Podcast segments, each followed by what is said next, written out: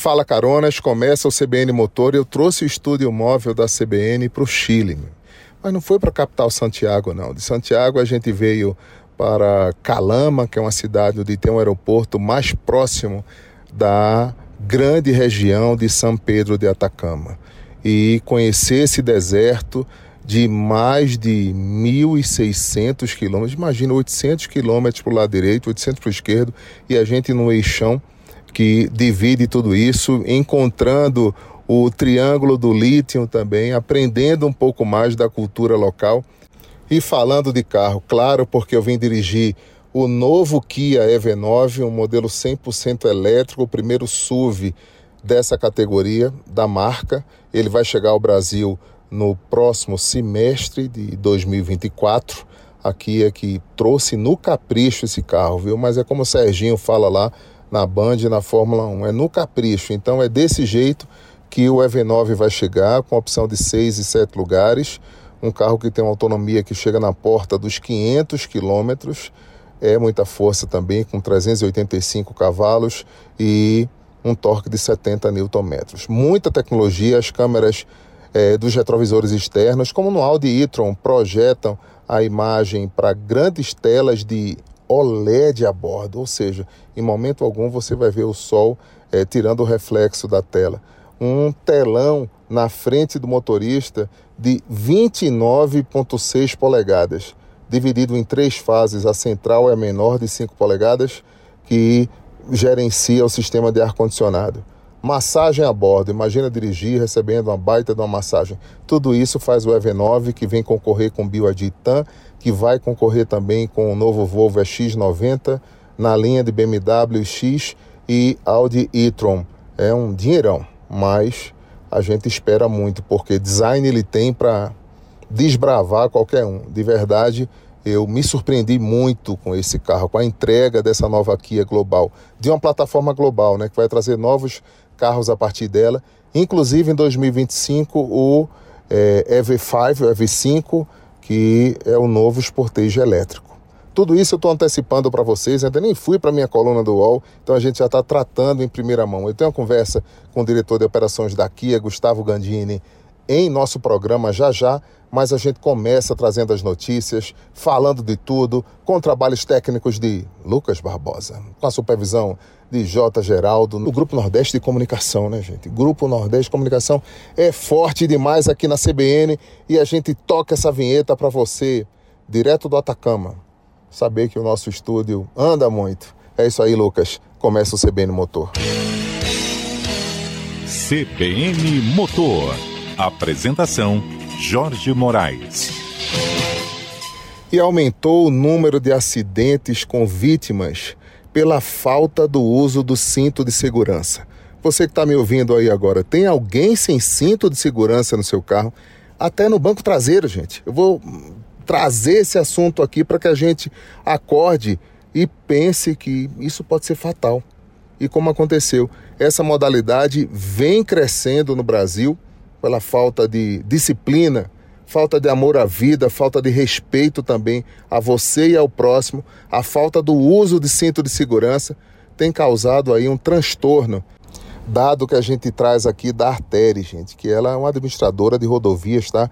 E é um assunto que eu vou pedir para o Corredor X explorar muito aqui na sua no seu debate, na sua palavra. Então a gente vai ouvir o Corredor X falar desse tema.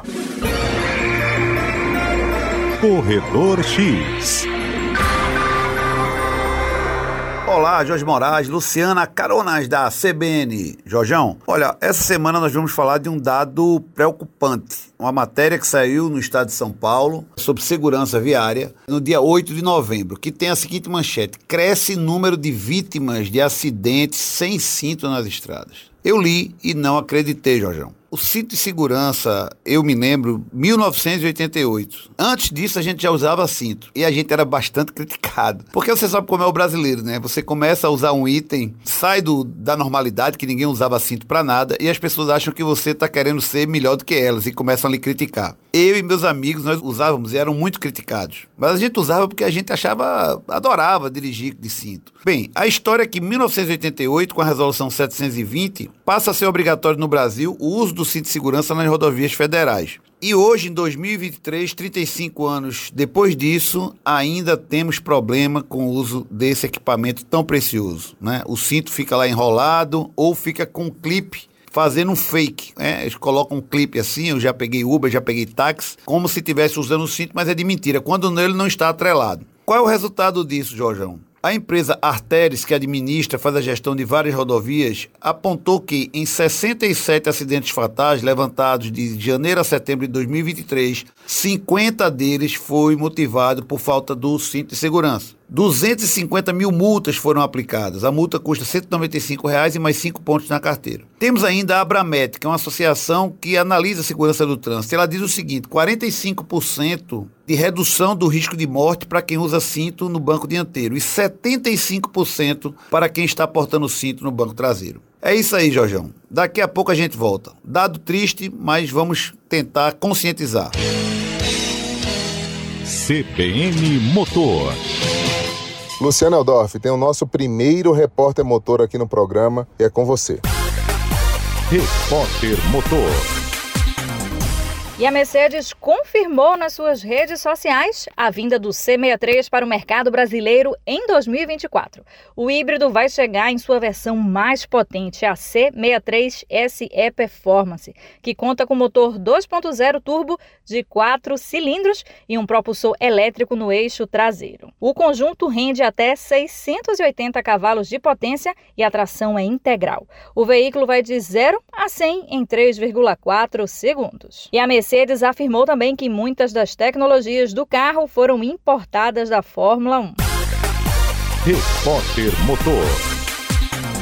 Na próxima semana, a Volkswagen tinha um evento em São Paulo e resolveu cancelar em função das chuvas e tudo que a gente acompanhou, né? Falta de energia, um transtorno gigantesco para a população paulistana. Então vai aqui os nossos votos de socorro e velocidade por parte das autoridades para que tudo se resolva ainda mais rápido, né, gente? Então a Volks deixou esse evento para depois.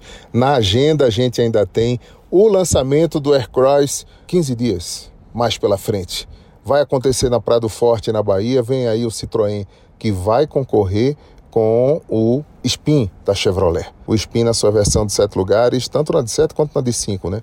O Aircross é uma aposta da Citroën e está vindo por aí. A gente vê novidades como essa e por falar de novidade, gente, a gente está acompanhando o desenvolvimento aí do Motor Show Pernambuco. De 7 a 17 de dezembro vem o Salão do Automóvel do Rio Mar. A gente não pode deixar de falar do tema. Para quem é apaixonado, são mais de 50 mil passantes nos 11 dias do evento muita gente que vai conhecer as novidades dos carros a combustão, os híbridos e elétricos, e você não pode perder. De 7 a 17 de dezembro, no Shopping Rio Mar, a entrada é gratuita, você pode reunir a turma, levar a família e todo mundo por lá para conhecer as máquinas, os carros dos sonhos e as motos também, porque tem novidades. E como tem novidades esse ano, segundo o organizador do evento, André Cavalcante. Né? André Cavalcante, muito animado, me ligou falando sobre isso. Então tá aqui o registro para você anotar na agenda,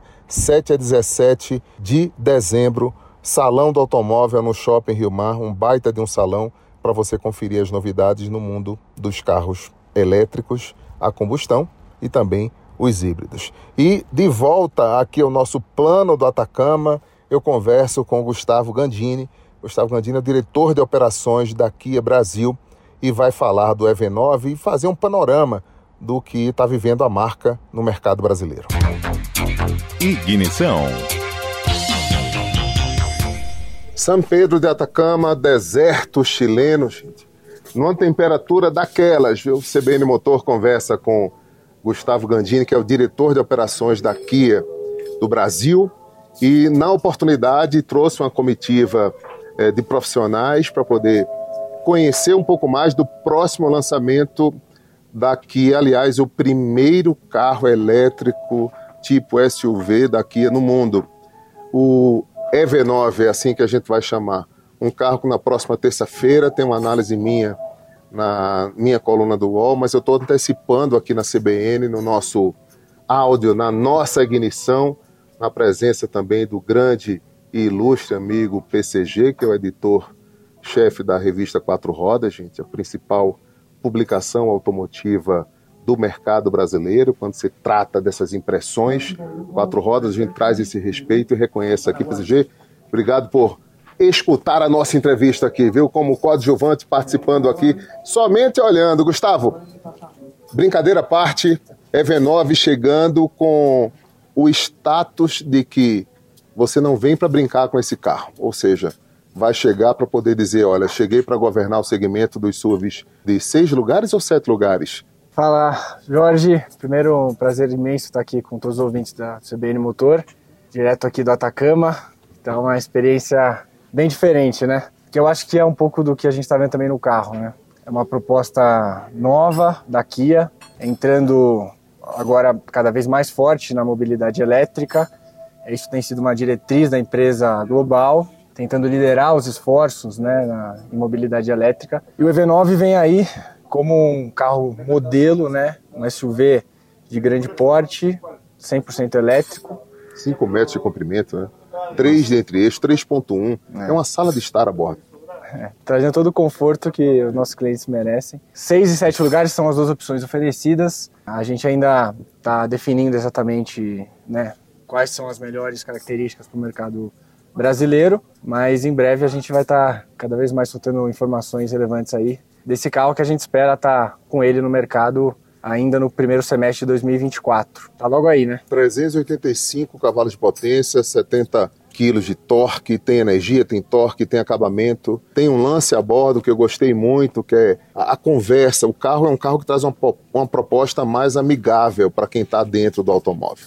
Você pode inverter a posição dos assentos do meio, da fila do meio, e todo mundo ficar olhando todo mundo e o motorista que fica sozinho ali, né? Na verdade, ele vai com o companheiro, o companheiro ao lado.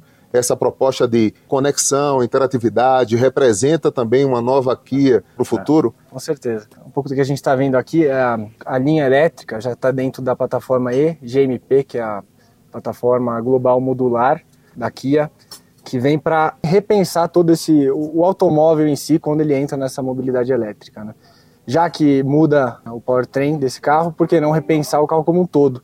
Eu acho que esse foi a, o conceito por trás é, de tudo isso que está falando, né? Então é, permite você ter bancos, né, que consigam giratórios na segunda fileira, que permitam mais conforto dentro do, do, espaço interno, entre diversas outras coisas que foram repensadas, né, para diversos formas, como os espelhos, né, já com a tela OLED, eh, os retrovisores, né, com tela OLED, que permitam uma melhor visão, carro mais tecnológico, são diversos itens que foram aplicados, também no conceito de sustentabilidade, diversas frentes de que foram empregadas, como utilização, por exemplo, de plástico retirado do oceano, foram aplicados dentro do, de toda a linha elétrica da Kia. Mais de 10 itens, inclusive. São, são 10 itens, né? São, são 10 itens que estão sendo aplicados a partir do EV9 em toda a linha elétrica da Kia. Uma tela panorâmica de quase 30 polegadas, 29 o cluster com 12.3, um outro é, de entretenimento com 12.3 para o CarPlay, Android Auto, as US, portas USB-C, USB, enfim, e a, a, tela central, que é uma novidade de 5 polegadas, projetando só aquela questão do ar-condicionado. Ninguém vai precisar estar tá manchando a tela com o dedo o tempo inteiro. Inclusive tem um botão de função ali, né? esse carro conecta é, as vontades do consumidor do futuro numa projeção elétrica, ele entrega um pouco mais de inteligência, na sua opinião? Ah, com certeza, né? Acho que são diversas frentes né, do, do veículo que foram repensadas realmente para trazer isso, trazer mais tecnologia, mais inovação. Você vê é, diversos itens de segurança que são aplicados. Então, tudo que existe e o que ainda não existia, que o EV9 está trazendo de novidade, a Kia tentou empregar nesse carro para ser realmente um flagship da marca. Né? Gustavo Gandinho, obrigado pela sua participação aqui no CBN Motor. Obrigado, Jorge. Foi um prazer, sempre um prazer estar aqui contigo. Ignição.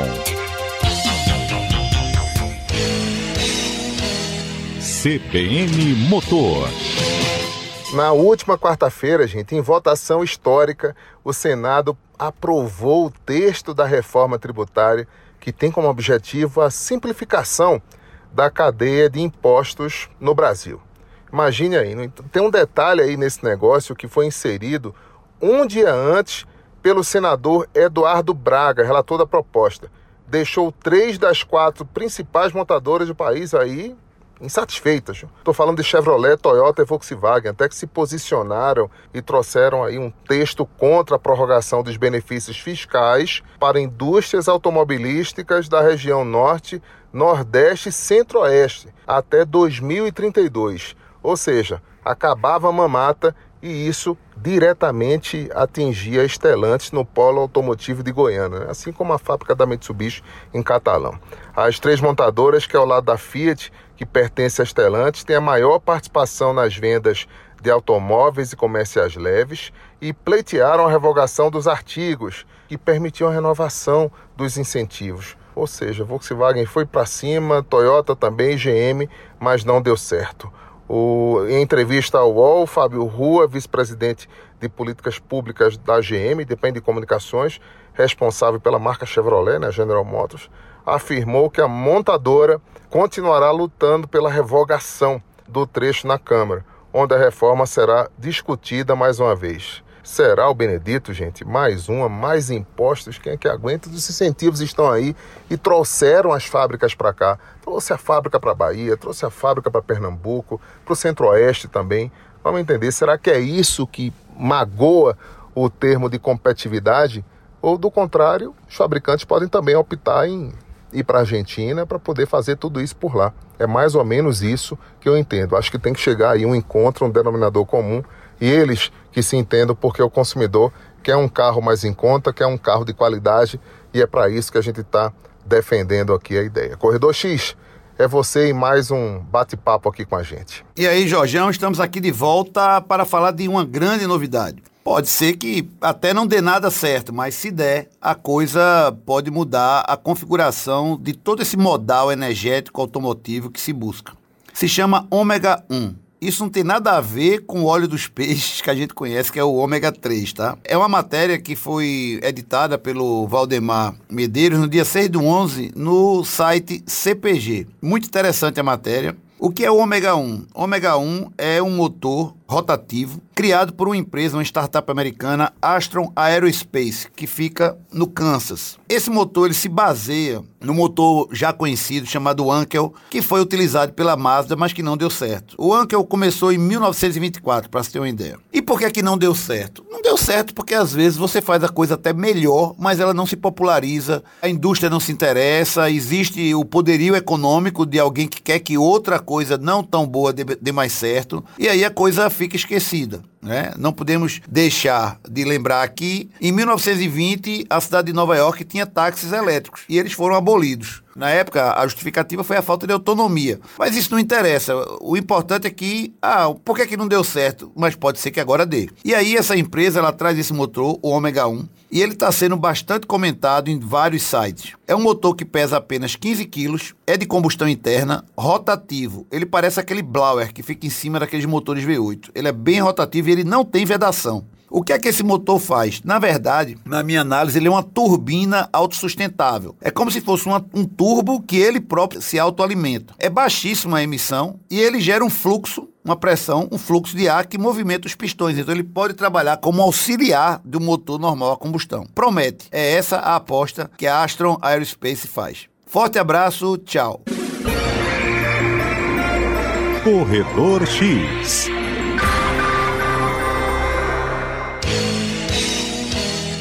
CBN Motor. Tem também o papo com Schmidt. Schmidt, será que vai dar para fechar o ano com mais de 2 milhões e 100 mil? Volkswagen, Chevrolet, Fiat, Ford, todo mundo vai, vão celebrar alguma coisa ou não? Conta aí para mim. Papo com Schmidt. Olá, Carol da CBN, bom dia Jorge, é um prazer mais uma vez estar com vocês nesse nosso bate-papo de todo sábado pela manhã. É, Jorge, será que a meta da Anfávia de 2 milhões e 100 de automóveis e comerciais leves vendidos nesse ano de 2023 vai ser atingida? Faltam um pouco mais de 50 dias para terminar o ano e se formos olhar os dias úteis, estamos falando aí de 33 dias, na verdade praticamente um mês em dias úteis para fechar a régua, passar o ano ano de 2023. Bom, vamos lá. Primeiro, o mês de outubro teve um volume de indústria bastante interessante. Acabou fechando com mais de 200 mil unidades, para ser mais preciso, foram 206.671 unidades. Comparado com outubro de 2022, isso significou um aumento de quase 23%. Um mês bastante interessante. Com isso, no acumulado do ano, chegamos então a 1 milhão 741 mil unidades, 671 carros emplacados, ou seja,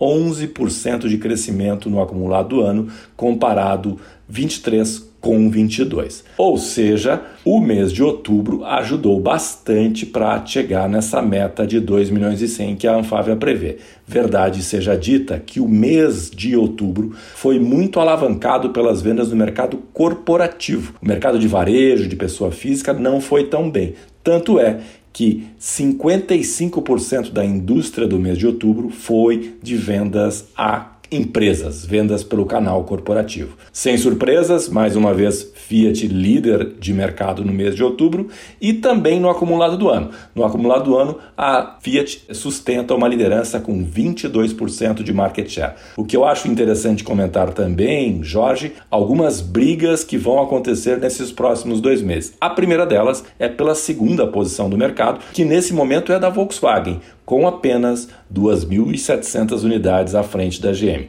Prometem uma briga acirrada nesses próximos dois meses, assim como a briga pela oitava posição, que hoje é da Honda, mas que está apenas 670 carros à frente de outra japonesa, a Nissan. Curiosidade também, Jorge, é que no mês de outubro eu gostaria de destacar o desempenho das duas chinesas Great Wall e BYD. As duas somadas fizeram 2% do mercado brasileiro. Ainda não tinham atingido esse patamar de market share e no acumulado do ano estão com 0,5 BYD e Great Wall com 0,4 de market share, mas prometem com esses resultados mais recentes que em 2024 vem com tudo para abocanhar mais participação de mercado. Com isso, resumindo, para os 2 milhões e 100 faltariam 360 mil unidades de indústria, ou seja, uma média de 180 mil carros por mês. Que irá fazer? Eu diria até, Jorge, que provavelmente a indústria vai fechar entre 220